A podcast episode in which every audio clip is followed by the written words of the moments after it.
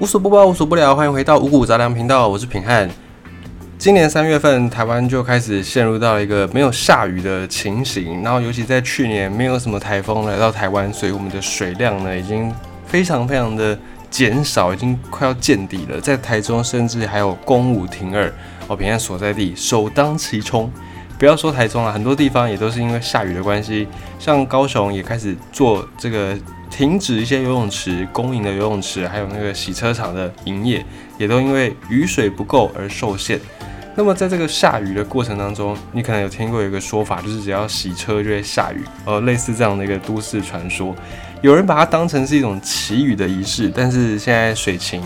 不是很乐观，旱灾当前，还是呼吁大家尽可能不要去洗车哦，或者是你就是真的车太脏了，就稍微拿个那个金毛掸子这样。灰尘清一清，掸一掸，就共体时间一下。那讲到真正的增雨，就是祈雨，应该用比较精准一点，叫做人造雨，或者是有人叫它人工增雨法。这个人工增雨法呢，你经常会在新闻上面看到或听到，尤其是现在，因为偶尔会有一些云系的发展、热对流的发展，所以。水利署就是负责这个相关水情单位的水利署，他们就会抓紧机会，然后实施所谓的人工增雨。有人叫它人造雨啦，就是两个名称不一样，但是正确比较精准一点，你应该叫人工增雨。这种人工增雨，你会想说，诶，那既然我们有这个技术，为什么我们不直接无时无刻没水，我们就来人工增雨一下？这样不就不会有缺水的问题了吗？这个问题问得非常好，因为呢，人工增雨。它的注意到它的增雨，就是原本有下雨，然后我们再增加这个雨水，而不是凭空生雨出来，所以它是受限一些天然条件，受限一些自然环境的，并不是说我们想要有多少雨就可以有多少雨。这个呢，我们等下会再稍微详细一点再说。总而言之，人工增雨法它就是一个加快下雨的过程。可能呢，本来云乌云密布，可是雨下不下来。那下不下来怎么办呢？我们就只能够透过人工增雨，让这个雨呢可以快速下下来。原本可能要到一两点才会下，我们可以让它早一点下，十二点就可以先下下来。但是我们不能够凭空的下一场不会下的雨。我听起来很像是什么诗人在绕口令，但从科学上来讲就是这样子。这个人工增雨法大概可以分成两大类，一种叫做暖云重云，一种叫做冷云的重云。这个云就是云朵的云。呃，也可以分成冷暖云两种。我们先讲暖云好了。暖云它的意思呢，就是温度高于摄氏零度，这个就叫暖云。那因为暖云它的温度的是高于零度的，所以水汽，我们该应该说我们在学习这个水循环的过程当中呢，就天上的雨下下来，然后变成地上的水，然后水在流流到大海去，然后流过小溪，流过河流，最后流到大海。然后海上的这些水呢，会蒸发，蒸发这些水汽就会向上，然后再聚集成云朵，然后再下成雨。这一次的水循环可能要经过很久，可能几个月，或者是几年或几十年才可以完成这一次的水循环。但是呢，这个水循环的原理就是空气当中的水汽往上升，然后呢，它再聚集到一个程度再滴下来。这个是小学的自然课本里面的一个课程。那这个暖云呢？它因为温度高于摄氏零度，所以水汽不会结冰，不会结冰，它就在这个云朵里面，在那边玩耍嬉戏啊，就是云里面就会有这个水汽。那暖云当中的水滴，因为它的体积比较小，它上升的浮力、漂浮的那个浮力，远远比它的重力还要重，所以这个水滴就不会很简单的就落下来变成雨滴。而这个时候，如果遇到了暖云，人工增雨的方法就是让暖云里面这些本来就有的小水滴，让它互相的碰撞，增加云朵里面水滴的大小，让这个水滴能够汇聚成比较大一滴，它的重力就会比它漂浮的往上的力道还要大，于是呢它就会往下滴下来，就变成雨水，这是其中一个方式。另外呢还会再给它另外一种可能性，给它悬浮微粒。有两种悬浮微粒，一种叫做氯化钠，一种叫做硝酸盐。这两种悬浮微粒都是把它放到暖云里面去之后呢，它们可以迅速的收集水汽，就等于是一个有点像磁铁那种感觉。它就上去，然后吸水汽，然后吸吸吸吸，这个磁铁就会变大嘛。然后变大之后呢，它就会变重，变重，雨就会下下来。这是其中的另外两个方式。那讲一下冷云，冷云是跟暖云相反，温度低于摄氏零度就是冷云。那因为低于摄氏零度，所以上面的这个水滴呢，它会变成冰晶，水滴吸附在冰晶上，然后等到它重到一个程度呢，这个冰晶它就会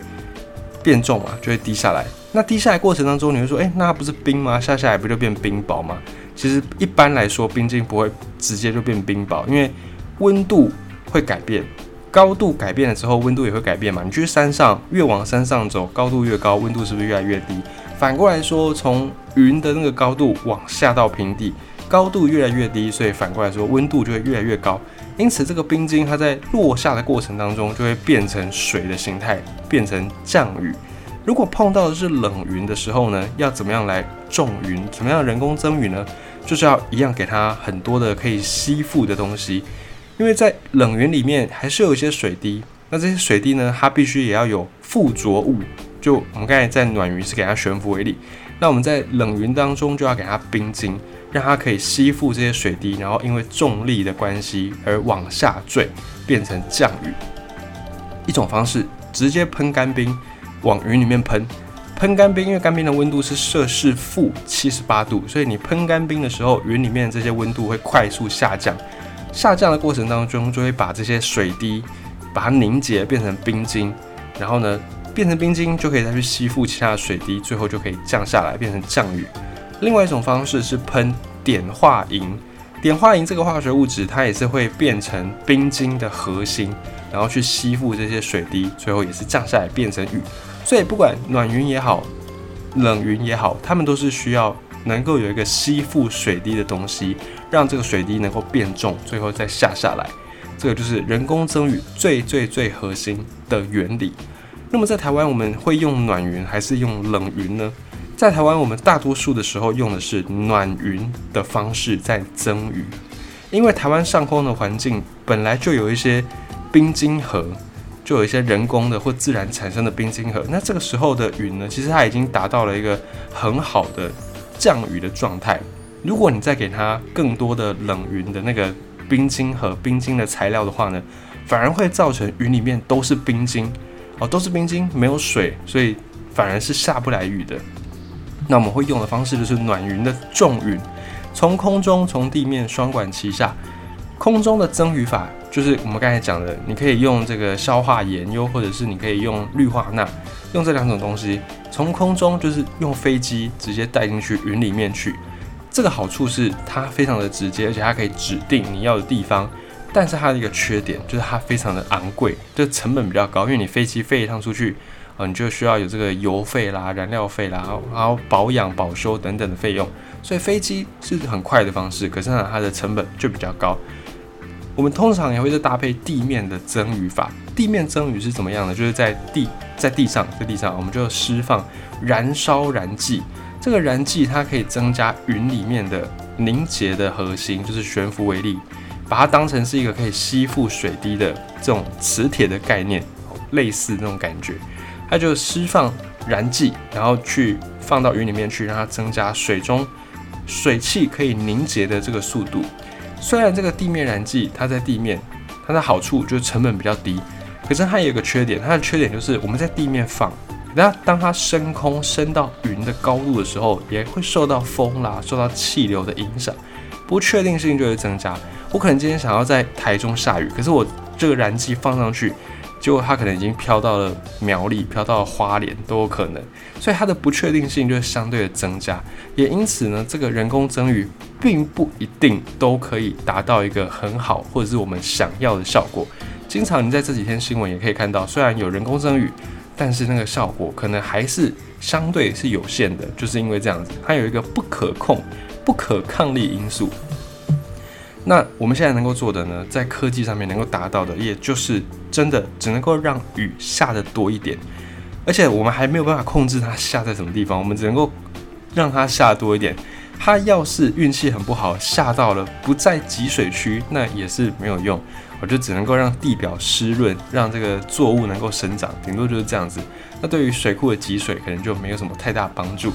我们只能够做到让雨下的多一点。不能够凭空的让雨下下来。所以，如果这个大气条件、这个环境当中没有下雨的一个条件，那么人工增雨也是无可奈何，也不能够做什么事情。那水利署现在也是很不断的在找这种机会来去用人工增雨，希望可以多下一点雨水。那么，因为现在的大气条件其实本来就是因为水汽少，我们才会缺水嘛，也因此人工增雨在现阶段能够给予大家帮助还是不是那么够的。目前按照气象局他们的一个推估跟条件的分析，可能还是要等到五月底，就是那个梅雨的梅雨季节的时候，比较有机会能够解渴。那么现在呢，还是要呼吁大家节约用水。